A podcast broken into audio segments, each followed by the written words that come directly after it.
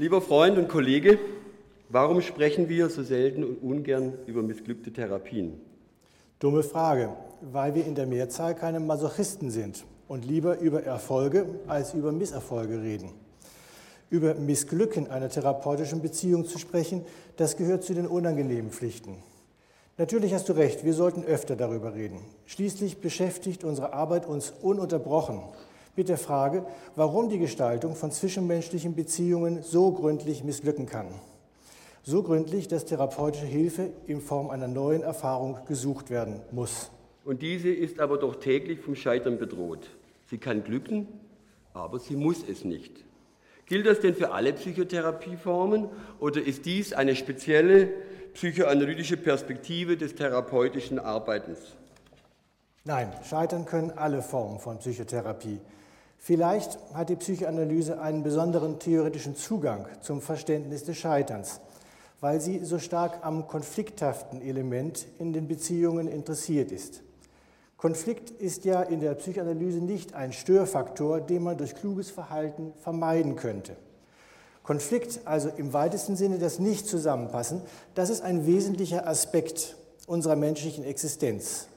Deshalb will ja die Psychoanalyse auch gar keine Konfliktfreiheit erreichen, sondern sie will erreichen einen erträglichen Umgang mit den Konflikten. Entsprechend bescheiden gab sich Freud, wenn er auch von den Erfolgen der psychoanalytischen Kur redete Zitat Jetzt von Freud. kommt das unvermeidliche Freud-Zitat. Ja, ja. So.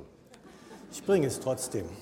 Trotzdem. Die psychoanalytische Therapie, sagt Freud, ist andauernd existenzunfähigen Kranken und für solche geschaffen worden. Und ihr Triumph ist es, dass sie eine befriedigende Anzahl von solchen dauernd existenzfähig machen kann. Also eher ein Sieg in der Niederlage als der echte Triumph. Dann hat auf den ersten Blick die Psychoanalyse natürlich weniger zu bieten, als die Verhaltenstherapie die, Stör, die Störfaktoren ausschalten möchte. So weit auseinander liegen die Schulen gar nicht, wie häufig behauptet wird. Selbst Klaus Grave, der mit seinem Vergleich psychotherapeutischer Schulen ja zurzeit so schön Schlagzeilen macht, schreibt in einem wenig bekannten Aufsatz von 1984, die Erfahrung des Scheiterns haben die Verhaltenstherapeuten inzwischen reichlich gemacht. Also auch Grave bestätigt das. Es könnte ja hilfreich sein, also wenn Grabe wir das 1 und Grabe 2, ja? ja? Damals und heute. Gut. Und damals. Mhm. Ich glaube, es wäre hilfreich, wenn wir das Scheitern genauer analysieren und uns dabei näher kommen, statt uns über Erfolgsraten zu streiten. Ja, dem kann ich zustimmen. Immerhin gibt es ja auch ausführliche Berichte, auch von betroffenen Patientinnen und Patientinnen über geschilderte Therapien. Was muss denn passieren eigentlich, dass eine Therapie missglückt? Was ist denn dort anders als in geglückten Therapien? Ich denke, dass sich in der therapeutischen Situation wesentliche Elemente früherer Beziehungen, also insbesondere von Eltern-Kind-Beziehungen, wieder abbilden. Missglückte Therapien dürften also nach einem ähnlichen Strickmuster ablaufen wie missglückende Eltern-Kind-Beziehungen. Oh je, das klingt ja heiter. Wenn ich mir Mütter mit Kindern im Supermarkt, im Wartezimmer, im Zug anschaue, dann stolpere ich ununterbrochen über missglückte Beziehungen, über Streit, über Gejammer, über faule Kompromisse zur Konfliktvermeidung. Wenn die Psychotherapie nichts Besseres zu bieten hat als solche Erfahrungen, wie will sie dann noch helfen? Ja, das ist genau die spannende Frage, die wir Therapeuten untersuchen sollten. Man sieht so viel missglückte Interaktion zwischen Eltern und Kind. Und dennoch klappt in vielen Fällen das Zusammenspiel. Es scheint einen Mechanismus zu geben, der Zusammenfinden möglich macht und das muss für Eltern-Kind-Beziehungen genauso gelten wie für therapeutische Beziehungen. Aha, aha. Wenn man als Therapeut die eigene Therapie aufnimmt, auf Tonband oder Video, dann staunt man, wie miserabel das Zusammenspiel mit den also Patienten oft zu klappen scheint. Aha, Tonband, ja schon. Was man da nicht alles hätte besser machen wollen im Nachhinein. Aber wenn man sich dann das Ergebnis der Therapie anschaut, dann war das oft gar nicht so schlecht. Naja, also. No, gut, dann will ich mal fragen, und was, und was ist der geheime Mechanismus? Der für dieses Zusammenspiel sorgt, statt für Disharmonie? Ich denke, es ist das Auftreten von emotionalen Signalen, die wir auch als Symptome bezeichnen können. Kinder reagieren auf ein missglücktes Zusammenspiel mit solchen Signalen. Eltern wissen oft gar nicht, was sie falsch gemacht haben oder was sie besser machen sollten. Aber sie verstehen im günstigen Fall die Signale und geben dem Kind die Möglichkeit, mhm. sich auffangen zu lassen. Ja, ja. Weinen ist so ein Signal aber auch ein Wutanfall oder ein regressiver Schritt, zum Beispiel der Rückfall in fordernde Abhängigkeit. Mhm. Im günstigen Fall unterlässt die Mutter aus einem instinktiven Wissen heraus in solchen Fällen den sonst üblichen Verweis oder die Strafaktion und lässt dem Kind so ein Stück freien Raum für sein Verhalten. Kurze Zeit später lässt sie das Kind einfach wieder in den Arm nehmen und das Zusammenspiel klappt wieder. Alles Paletti. Aha. Naja, also mir, ich finde, das klingt sehr nach den Grundsätzen der Gesprächspsychotherapie, nach denen Verständnis und Wärme ausreicht, um alle Wunden zu heilen. Da ist ja auch im Prinzip was dran, aber auch nur im Prinzip.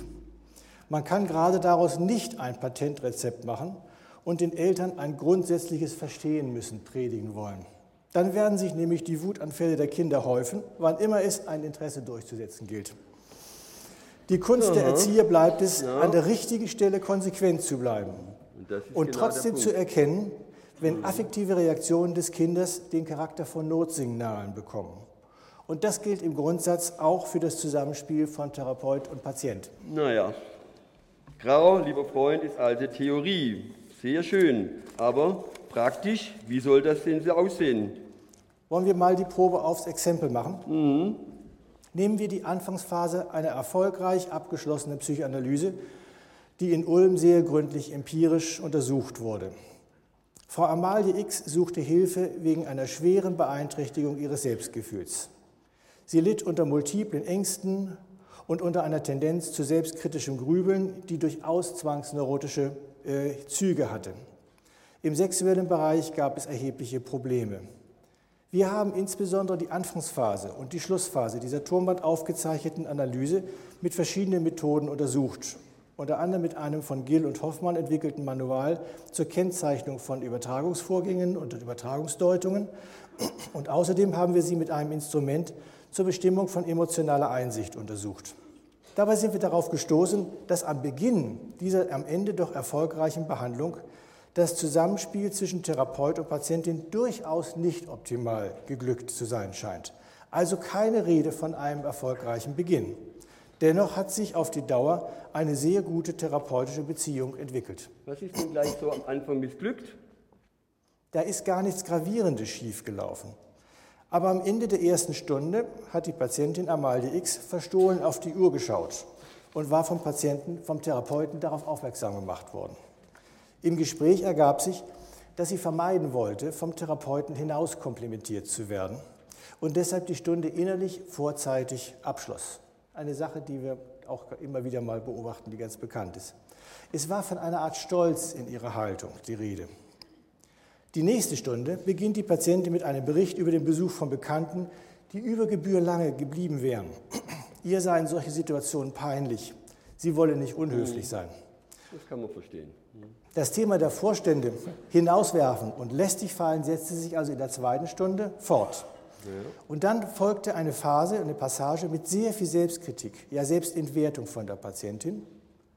Und dann trat ein Schweigen ein. Mhm. Und dann fragt die Patientin schließlich, ja, ich möchte wissen, wie ich das eigentlich sehen soll. Das ist Gretchens Grundfrage. Hm? Der Therapeut, der war wohl eher überrascht von ihrer Frage und hat ziemlich ausweichend geantwortet, mhm. unter Wiederholung mehr ihrer früheren Aussagen. Mhm. Daraufhin setzt die Patientin die Selbstkritik fort. Äh, sie schaut dann wieder wie die, in der Vorstunde auf die Uhr. Der Therapeut hat diesen Blick wiederum aufgegriffen und hat ihn gedeutet im Zusammenhang mit der Tendenz, immer eher besorgt als ärgerlich zu sein, was sich ja auch im Umgang mit den Freunden gezeigt hätte. Die Patientin antwortet wiederum mit einer langen, grüblerischen Schilderung ihrer Skrupel und Hemmungen. Sie ist emotional sehr weit weg in dieser Phase und schweigt schließlich. Und auf Nachfrage des Therapeuten kommen dann Gedanken und Fragen zum Setting. Ich überlege mir schon so in Klammern, warum ich hier liege und nicht sitze.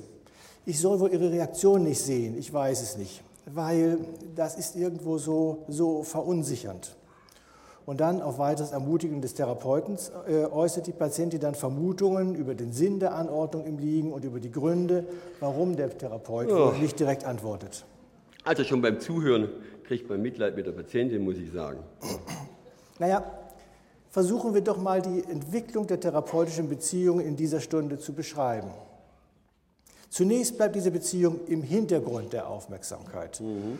Und in der Beschäftigung mit dem eigenen Erleben scheint die Patientin zunächst, wie sie anfängt, die, diese erste Stunde als produktiv. Mhm. Die erste Konfrontation mit dem Blick auf die Uhr rückt bereits Thera die therapeutische Beziehung in den Mittelpunkt der gemeinsamen Aufmerksamkeit. Mhm. Zwar folgt die Patientin dem Therapeuten bereitwillig und spricht über ihre Vorstellungen von der Beziehung und zum Setting, aber unsere Tonbandprotokolle zeigen, dass der emotionale Zugang zum Erleben und die Einsicht der Patientin eher zurückgehen, die Selbstkritik dagegen verstärkt wird. Also das Beispiel zeigt doch, dass im Verlauf der Stunde sich in der therapeutischen Beziehung ein leiser Missklang einschleicht. Ich denke, vielleicht durch die allzu aufmerksame Deutungskunst des Therapeuten wurde diese schon in der Vorstunde getriggert. Ja, das kann man so sehen. Es spricht viel dafür, dass die Patientin sich in dieser Anfangsphase enorm verunsichert fühlte. Zum einen sah sie sich bezüglich des Blickes auf die Uhr kritisiert, kritisiert nämlich. Mhm. Und darüber hinaus hat sie an zwei Stellen den Therapeuten gefragt, wie dieser sie denn beurteile. Und der hat diese Fragen eher zurückhaltend und defensiv beantwortet. Mhm. Es ist bezeichnend, wie diese Patientin ihre Enttäuschung verarbeitet. Sie verteidigt wenig später ein vorsichtiges Lavieren bei Konflikten und sagt, ich fühle mich manchmal verletzt, wenn jemand so knallhart seine Meinung sagt. Mann, Roderich, den Satz muss ich wiederholen wenn jemand so knallhart seine Meinung sagt. Also mir scheint, wir vergessen doch auch sehr, wie präzise unsere Patientinnen und Patienten uns darauf hinweisen, dass wir gemeint sind, wenn das Subjekt jemand gebraucht wird. Vielleicht sollten wir in unserer Ausbildung ein bisschen mehr linguistisches Wissen, so eine Art Sprachknicke einbauen. Ja, ob das helfen wird? Na, sicher, sicher, sicher. So. Die Patientin hat nur sie selbst, den Therapeuten, auf der manifesten Ebene sogar verteidigt. Ja, weil sie eine gute Patientin war. So. Sie hat seine Vorsicht gelobt, nur mhm. im Betrieb. Da konnte sie etwas von ihrem Zorn unterbringen.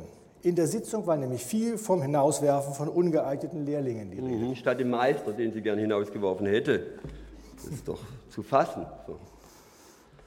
Also ich finde, man könnte einwenden, die Patientin hat durch ihre ganz konsequent die Probleme und Konflikte präsentiert, wegen denen sie therapeutische Hilfe sucht. Ja, das ist es ja gerade. Natürlich hat die Patientin auch relevantes Konfliktmaterial gebracht. Äh, es ist aber auch ein Minisymptom in der Beziehung. Die Patientin verlagert, das hast du gerade gesagt, ja, die genau. gesamte aggressive Thematik nach außen. Sie mhm. wagt nicht, den Therapeuten wegen seiner Zurückhaltung zu kritisieren. Stattdessen äh, kritisiert die Patientin sich selbst. Und der Therapeut versteht dieses Minisymptom nicht. Mhm. Stattdessen nimmt er die Selbstkritik der Patientin positiv auf. Fazit, das Zusammenspiel klappt nicht. In der Tat. Und? Und was passiert nun? Ja, das, was in allen vergleichbaren Beziehungen passiert. Das Minisymptom verstärkt sich. Die Patientin verstärkt im Verlauf der nächsten Sitzungen ihre grüblerische Selbstkritik das emotionale Mitschwingen tritt immer mehr zurück.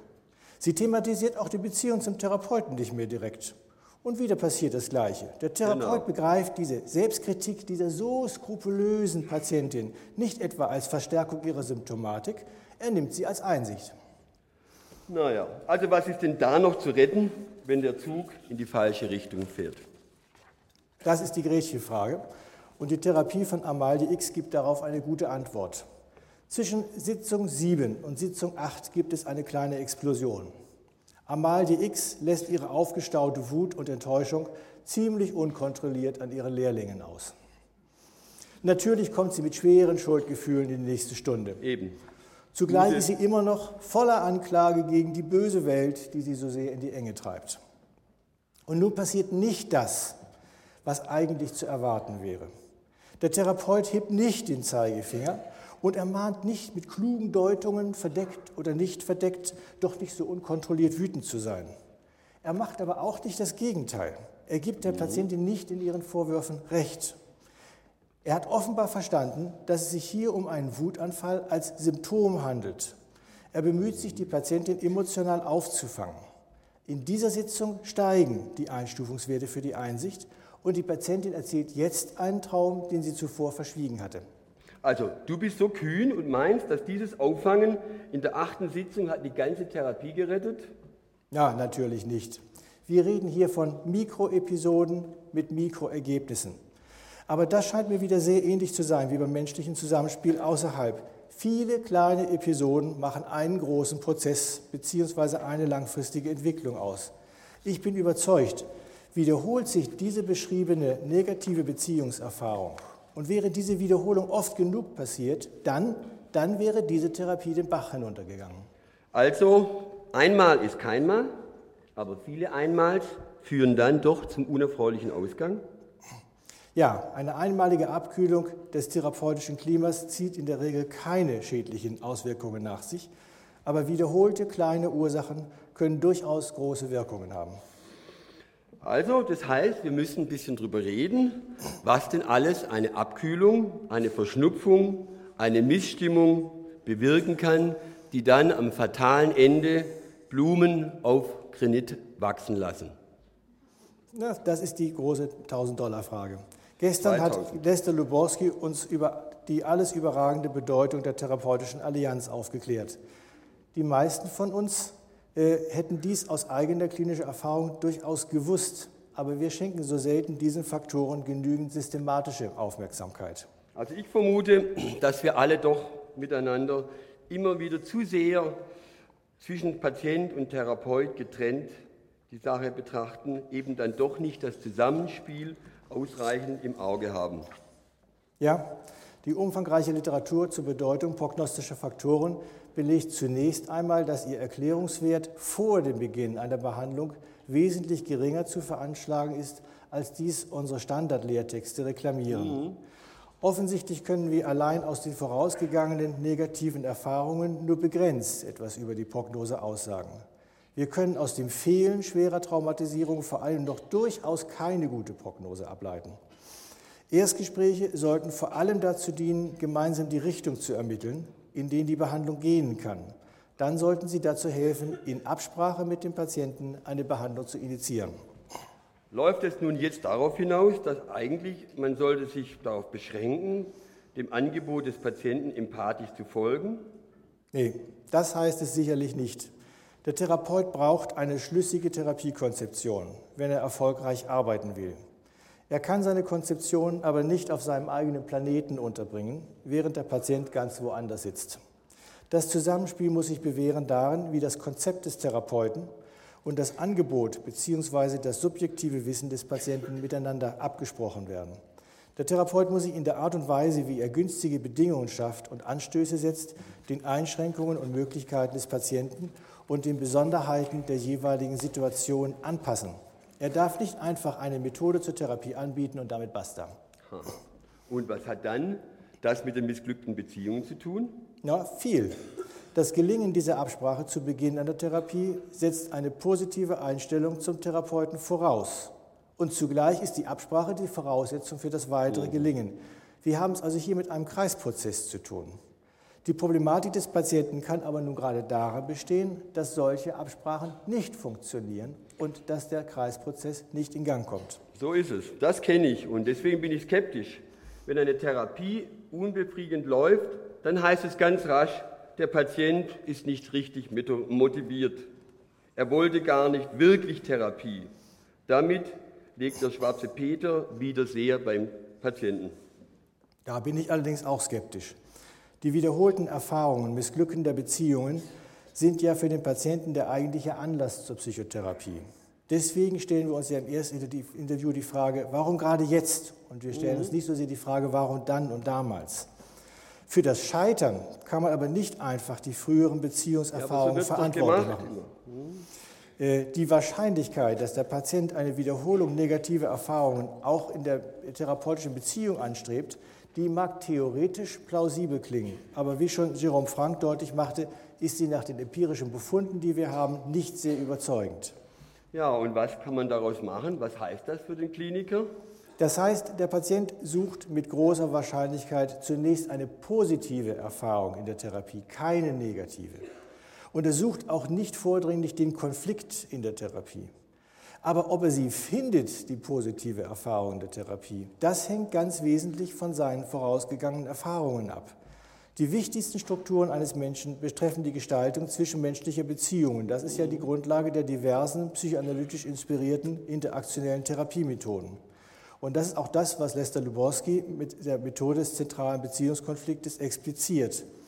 Der Patient braucht also ein Gegenüber, mit dem er trotz seiner offensichtlichen Beziehungsprobleme noch Absprachen treffen und die, Therapie, die Richtung der Therapie festlegen kann. Sonst nützt ihm all seine Sehnsucht nach einer guten Erfahrung nichts. Also heißt es nun, es geht nur darum, einen geeigneten Therapeuten zu finden. Sollen wir nun darauf bauen, dass jeder Therapeut für alle Probleme offen ist und dass jeder Patient den für ihn passenden Therapeuten finden kann? Ist das noch eine sinnvolle Utopie oder ist es schon ein grandioser Wahn? Ja, es ist gut begründet und belegt, dass ein missglücktes therapeutisches Zusammenspiel umso eher zu erwarten ist, je stärker der Patient schweren Störungen psychotischer Art oder Borderline-Form aufweisen.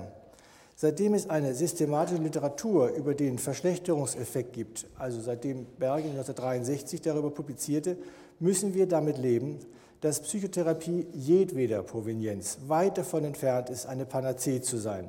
Je schwerer die Störung, desto weniger Erfolg ist uns beschieden. Da beißt die Maus keinen Faden ab.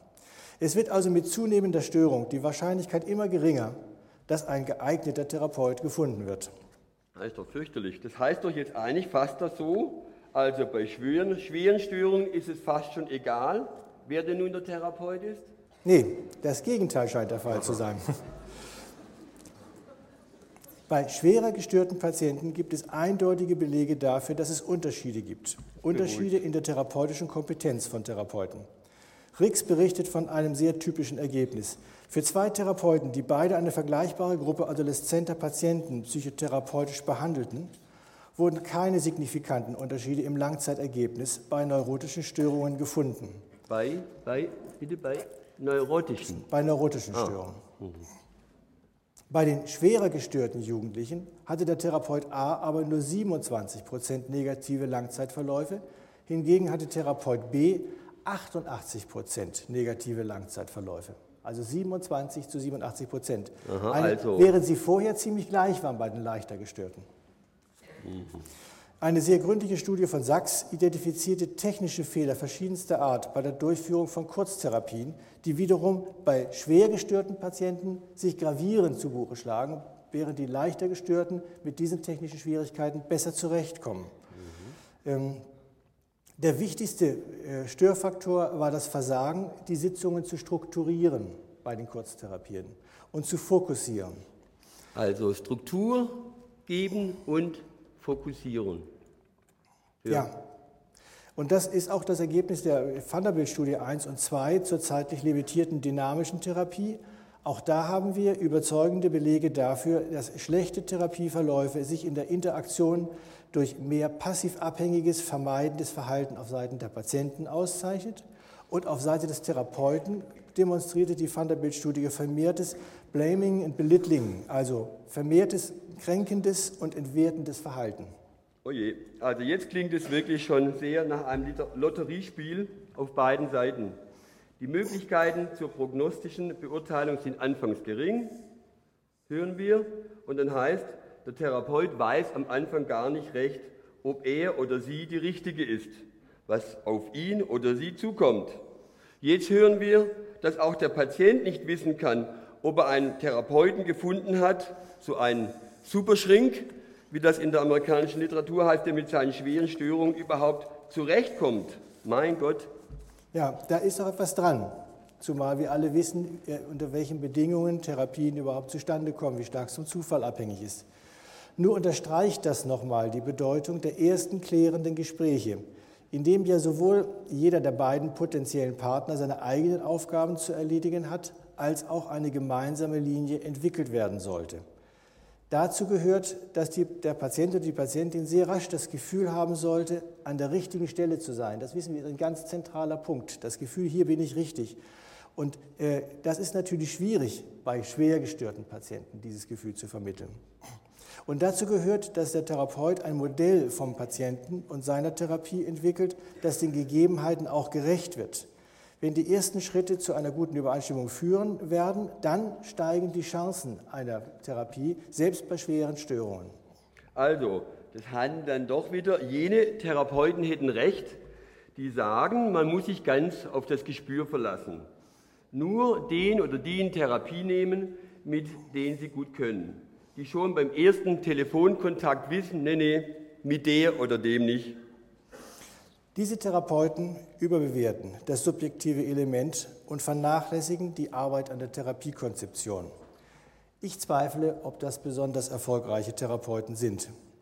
Die unbefriedigendsten Ergebnisse habe ich selbst gerade bei Patienten erzielt, bei denen der subjektive Faktor zu unreflektiert in die Therapie eingegangen ist. Aha, das macht mich neugierig.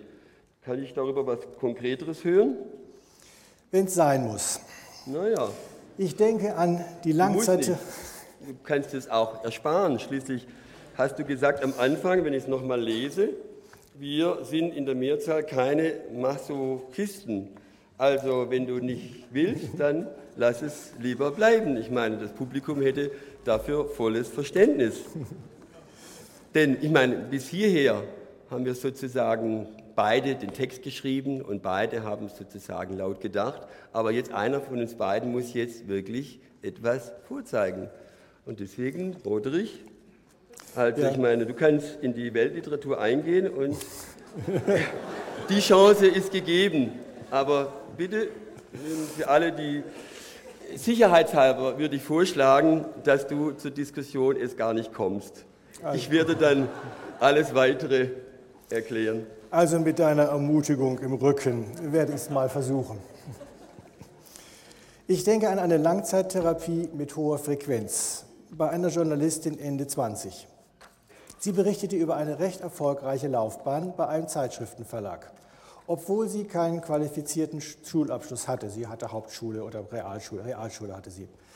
Jetzt allerdings hatte sie ihren Arbeitsplatz im Zuge von verlagsinternen Auseinandersetzungen verloren. Sie hatte darüber hinaus die Beziehung zu einem Freund nach zehnjähriger Dauer abgebrochen und sie hatte sich obendrein bei einem Autounfall ein Oje. Schleudertrauma zugezogen, das vielfältige Beschwerden machte. Also, der hatte, sie hatte wirklich alles auf einmal. Sie hatte eine Menge. Im Erstgespräch wurde mir schon deutlich, dass diese Beschwerden äh, einer dissoziativen Symptomatik entsprachen. Diese wurde aber von den Internisten, Orthopäden, Neurologen und ich weiß nicht von wem noch alles mit allen möglichen organischen Krankheiten in Verbindungen gebracht. Für eine hysterische Störung sprachen die Beziehungsprobleme. Der Freund der Patientin war nämlich zugleich ihr Vorgesetzter gewesen, ein sehr viel älterer Mann. Sie klagte über eine erhebliche Selbstunsicherheit im sexuellen wie im beruflichen Bereich. Ihre Kindheit in einem sehr pietistischen Elternhaus schilderte sie schlicht als trostlos. Ich ließ mich bei den Anfangsgesprächen von der Tüchtigkeit und der Tapferkeit dieser Patientin beeindrucken und unerfahren wie ich damals war, beeinflusste mich auch der spröde Charme, der mit so viel Hilfsbedürftigkeit gepaart war. Mhm, das kann ich also sogar noch nachvollziehen. Also, das war also eine missverstandene subjektive Indikation zur Therapie. Armes Hascherl, Chef verloren, Freund verloren, Kopf verloren. Also, Anfänger tun sich schwer, das subtile psychoanalytische Konzept der subjektiven, an der langjährigen Erfahrung kontrollierten Bewertung der offenen so zu handhaben, um wirklich herauszufinden, was es bedeuten könnte. Aber Anfänger lesen umso eifriger diese Bücher über das Erstinterview, wo so Wunderdinge, wundersame Dinge gesagt werden. Und die Autoren dieser Bücher sind natürlich verantwortlich für diese raschen Identifikationsprozesse, die so via Lektüre eines Buches schon einem das Gefühl vermitteln, also doch schon am Ende der Arbeit angekommen zu sein. Naja, Naja, so ist es. Doch, doch. Mir ist jedenfalls in den ersten Stunden dieser Therapie ganz Ähnliches passiert wie dem Therapeuten in dem Beispiel vorher. Die Patientin, Patientin fühlte sich durch meine Zurückhaltung in der Therapie sowie durch meine Deutungen enttäuscht und überfordert. Sie erlebte auch einen Unterschied in meinem Stil vom Erstinterview äh, zur Analyse, den sie, glaube ich, ein Stück weit auch richtig wahrgenommen hatte. Wahrscheinlich hatte sie sogar gespürt, dass ich jetzt mit einem Vorhaben einer Analyse im Rücken ein wenig anders mit ihr umging als vorher. Und auch sie entwickelte in Reaktion darauf neue Verhaltensweisen. Sie führte jetzt alle Beschwerden auf den damaligen Autounfall zurück und begann eine Reihe von Schadenersatzprozessen anzustrengen. Vermutlich ging es ihr unbewusst um das Gefühl, damals wie jetzt zu kurz gekommen zu sein Und diese Kränkung wollte sie ausgleichen. Ja, das finde ich doch naheliegend. Ja, nur für eine Analyse schwierig. Ich habe dieses Verhalten nicht als Reaktion auf eine angespannte Interaktion aufgreifen können. Stattdessen war ich meinerseits enttäuscht von der Patientin. Mhm. Und diese Enttäuschung setzte ich zunehmend in konfrontierende Deutungen um, die die Patientin noch mehr in die Symptomatik hineintrieben. Es lief genau so, wie es hätte nicht laufen sollen. Mhm. Also. Das Klima der Sitzung war zunehmend geprägt von einer Atmosphäre gegenseitiger Vorwürfe. Und erst später begriff ich, dass ich mit meinem interaktiven Verhalten Mitspieler in einer Übertragung geworden war, nämlich meine Enttäuschung an der Unfähigkeit der Patientin, meine Hilfe anzunehmen, entsprach genau diesem Element vorwurfsvoller Enttäuschung, welches die internalisierte Beziehung zur Mutter charakterisierte. Also du sagst jetzt, das war eben doch ein Beispiel für die Tendenz der Patientin und damit aller Patienten, traumatische Erfahrungen in der therapeutischen Beziehung zu wiederholen. Ja, aber es ist kein Beispiel für die Behauptung, diese Patienten wollten unbewusst diese Erfahrung Aha. wiederholen. Diese Patientin wünschte sich bewusst und ich denke auch unbewusst eine andere, eine gegenteilige Erfahrung. Erst das Misslingen unserer Beziehung äh, in der Anfangsphase hat die traumatische Erfahrung von früher aktiviert und peu à peu, nicht mit einem Schlag, dazu beigetragen, dass sich eine chronifizierende negative Übertragung als Grundmuster herausgebildet hat. Aha. Also, du behauptest, dass in diesem Verlauf dann im Weiteren sich sehr unglücklich entwickelnden Kasus, dass ein ausreichend glücklicher Beginn zu einem ausreichend guten Ende geführt hätte? Nein, so kann man es nicht sagen. Ein geglückter Beginn hätte lediglich bewirkt, dass der Wunsch nach einer positiven therapeutischen Erfahrung mit größerer Wahrscheinlichkeit in Erfüllung gegangen wäre als bei einem weniger geglückten Auftakt. Wir hätten sozusagen eine bessere Chance gehabt, mehr nicht. Psychotherapie hat mit dem wirklichen Leben viel Ähnlichkeiten, um nochmal eine richtige Plattitüde loszulassen. Ah, wir sprechen endlich. über Wahrscheinlichkeiten, wenn wir so richtig klug über technische Probleme reden. Mhm. Wenn alles gut geht, dann können wir dazu beitragen, dass die Wahrscheinlichkeit für die Bewältigung anstehender Lebenskrisen größer wird. Wir geben ja nie eine Garantie, dass zukünftige Lebenskrisen besser bewältigt werden. Wir können sie gar nicht geben. Wir können nur durch die Therapie die Wahrscheinlichkeit erhöhen, dass diese Krisen besser bewältigt werden. Aber jetzt zurück zur Patientin, denn ich sehe, du triffst es da in Plattitüden und Philosophien ab und so. Also zurück, wie groß wäre die Chance gewesen?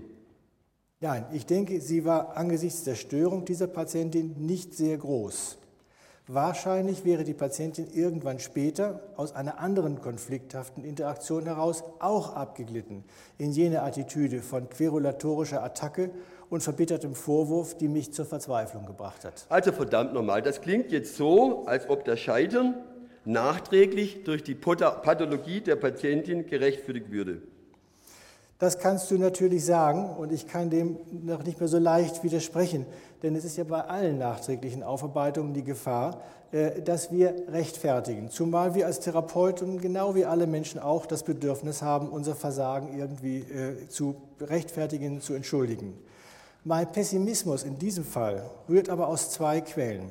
Zum einen rührt er aus meiner eigenen klinischen Erfahrung, auch als ich mit Hilfe von viel Supervision meine Art der Beteiligung erkannt hatte und mich umzustellen bemühte, ließ sich die negativistisch vorwurfsvolle Haltung der Patientin nicht mehr wirklich verändern. Sie fühlte sich jetzt von mir viel mehr akzeptiert und ernst genommen. Sie zeigte mir aber immer wieder aufs Neue, dass diese Therapie nutzlos wäre und dass nichts ihr helfen könne. Obwohl sie im Sinne ihrer Lebensziele sogar während der Therapie geheiratet hat und Mutter geworden ist, waren auch diese Ereignisse letztlich nur neue Beweise für mein universales Versagen als Therapeut. Na klar doch. Schließlich hast du sie nicht geheiratet. also, ja, mit anderen Worten, ich meine, mit ihre Übertragungswünsche dürften unerwidert geblieben sein. Und diese Enttäuschung musste die Patientin auf jeden Fall verkraften. Ja, und die Übertragungswünsche hatten tatsächlich in der Therapie eine Rolle gespielt. Ja, das will ich hoffen. Ah, also ich meine, das ist doch klar. Das ist doch das. Äh, das steht nicht im Text, aber das muss ich jetzt loswerden. Ich meine, das ist ein klassischer Fall. den Elisabeth Zetzel, die diese berühmte Arbeit über sogenannte hysterische Patientinnen geschrieben hat. Was man nicht weiß hier, dass Frau Zetzel bei einer empirischen Untersuchung der Ausbildungsfälle im Boston Institut herausgefunden hat, dass der erste Fall eines jüngeren männlichen Analytikers mit einer weiblichen jüngeren Patientin nicht sehr zufriedenstellend ausgeht, um es mal sozusagen vorsichtig zu formulieren. Und das ist natürlich ein Beispiel, so doch ein Produkt der Weltliteratur. Ich glaube, es ist was dran. Ja, Darüber, ja, glaube ich, spielt noch etwas anderes mit hinein, nämlich, dass die eingespielten Interaktionsmuster ihre schreckliche negative Gültigkeit behalten, selbst wenn einer der Beteiligten daraus auszusteigen versucht. Also ich glaube, es lässt sich nicht nur auf die Übertragungsthematik beziehen, also auf die Übertragungswünsche, sondern auch auf diese eingefahrenen Muster. Es könnte dann nämlich sein, dass, wenn der Prozess weit genug fortgeschritten ist, auch alle Supervision nicht mehr hilft, weil der andere Partner nicht mehr mitspielt. Das ist richtig, das viel zu wenig bekannte und sozusagen repräsentierte Konzept Sicherheit vor Befriedigung Sicherheit in der Selbstregulation erklärt theoretisch die Stabilität von negativen Beziehungserfahrungen. In dem Sinne, die Schwaben können das jetzt gleich verstehen, geschieht meiner Mutter gerade recht, wenn mies an Hand friert. Also das ist sozusagen die Grundposition. Und das ist weit besser als Erklärungsprinzip, als dies der Freudsche Todestrieb zu leisten vermag. Also das Thema des Identitätswiderstandes aus einer selbstregulatorischen Sicherheitskonzeption ist als Quelle für solche leidvollen Situationen zu benennen. Da ist was, das stimmt. Es gibt aber noch einen anderen Grund für meinen Pessimismus. Äh, es gibt in diesem Falle eine Katamnese von über zehn Jahren nach Therapieende. Vor kurzem sprach mich eine Kollegin auf die Patientin an weil diese erneut um therapeutische Hilfe gebeten hatte. So kam ich indirekt zu einer Katamnese, wenn auch zu einer traurigen Katamnese. Mhm. Ich erfuhr, dass die Patientin noch zweimal eine Psychotherapie, darunter eine behaviorale und eine psychodynamische Natur, wohlgemerkt mit zwei Therapeutinnen gemacht hatte und dass die Patientin pauschal alle vergangenen Psychotherapien als erfolglos und insuffizient bezeichnete. Auch meine Kolleginnen fanden sich ganz schnell in fast der gleichen Position wieder, in der ich mich seinerzeit befunden habe. Es muss also, und das waren Frauen, es muss also bei der Patientin schon eine sehr starke Tendenz zum Vorwurf und zu destruktiven Formen der Beziehung geben. Also, du würdest doch von einem hoffnungslosen Fall reden? Ich würde von einer sehr fragwürdigen Prognose reden die natürlich nach jedem gescheiterten Therapieversuch noch fragwürdiger wird. Aber ich denke, man kann nicht davon reden, dass es hoffnungslos ist, weil keine Therapie von vornherein aussichtslos ist. Ich könnte mir vorstellen, dass auch diese Patientin einen Therapeuten oder eine Therapeutin findet, mit der das Zusammenspiel glückt. Und dann wird am Ende dieser Therapie tatsächlich ein positives Ergebnis erscheinen. Also jetzt, wo du ein bisschen erfahrener ja, ein bisschen gelassener geworden bist, lieber Rodrich, was würde denn ein Therapeut in einem solchen Fall zu tun haben, um noch halbwegs erfolgreich zu sein? Gut, ich weiß nicht, wie die Situation der Patientin sich heute darstellen würde. Ich weiß nur, wie sie sich damals dargestellt hat und wo damals meine Fehler lagen. Dabei war die missglückte Interaktion am Anfang nur ein Teil des Problems. Entscheidend war wohl eine Konzeption von dieser Patientin, die allzu stark von meiner subjektiven Sympathie diktiert war. Deshalb war meine Enttäuschung wohl unvermeidlich. Ich habe ihr einfach zu viel zugetraut. Ich hätte die Enttäuschung bestenfalls besser verstecken können.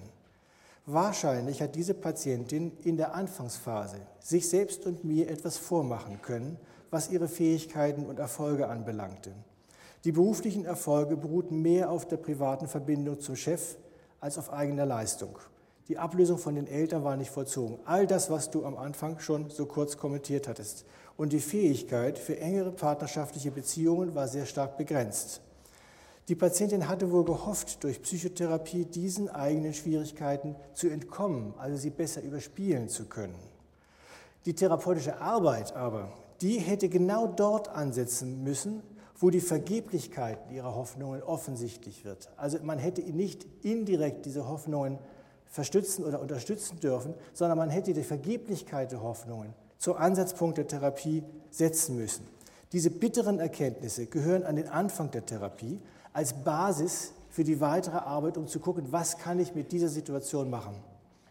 Also, du würdest sagen, wir brauchen die Therapiekonzeption am Anfang, um in solchen Situationen uns besser zurechtzufinden? Ja, so sehr wir uns die Therapie als Spiel wünschen, wo das Zusammenspiel spielerisch bleibt, die Spielmetapher hat auch ihre Grenzen. Dort nämlich, wo das Spiel blutiger Ernst wird. Wenn das Spiel um seiner Selbstwillen gespielt werden soll, um an den Eröffnungsvortrag zu erinnern, dann scheint mir manchmal, dass wir unser Konzept von Therapie idealisieren. Für die Mehrzahl der Patienten dürfte diese Spielmetapher wenig Einladungscharakter haben. Hm. Wir verwechseln manchmal diese Selbsterfahrungswelten, die deshalb auch zu den Spielen für Erwachsene zählen, mit den bitteren Erfahrungen, äh, mit denen unsere schwer gestörten Patienten zu ringen haben. Aha, also das klingt mir doch sehr kritisch.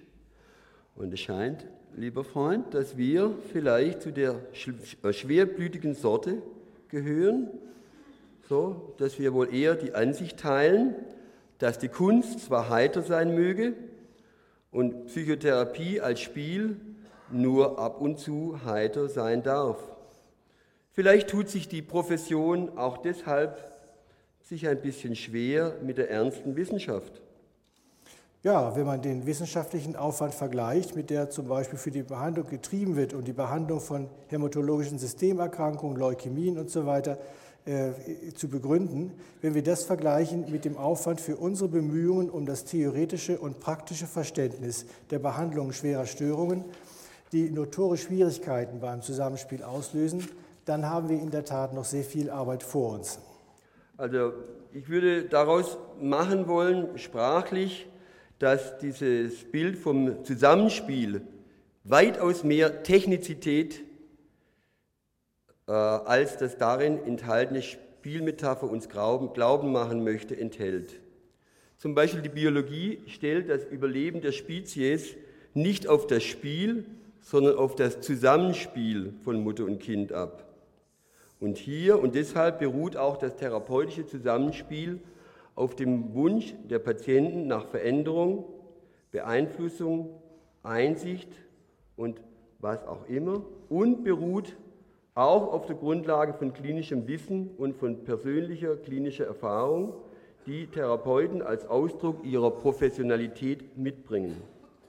Und dieses Zusammenspiel kann missglücken aus einer Vielfalt von Gründen. Der Wunsch der Patientin auf grundlegende Veränderung kann sich eben als nicht erfüllbar erweisen. Und der Therapeut kann seine Sichtweise auch von der Kritik und von der Vorsicht seiner, der Patientin nicht aufzwingen. Und er als der Klügere wird im Zweifelsfall schon nachgeben müssen. Was bleibt ihm auch anderes übrig? Aber als der Klügere darf er die Richtung des ganzen Unternehmens nicht aus dem Auge verlieren, sonst irrt er im, Dickicht, im Dickicht herum wie seine Patientin. Ja, was ist das Fazit? Psychotherapie hängt an der Bereitschaft zum Zusammenspiel, vor allem auch an der Bereitschaft zum Zusammenspiel. Und es darf manchmal ein Spiel werden, aber manchmal ist es schwere, sehr schwere Arbeit für uns. Einverstanden.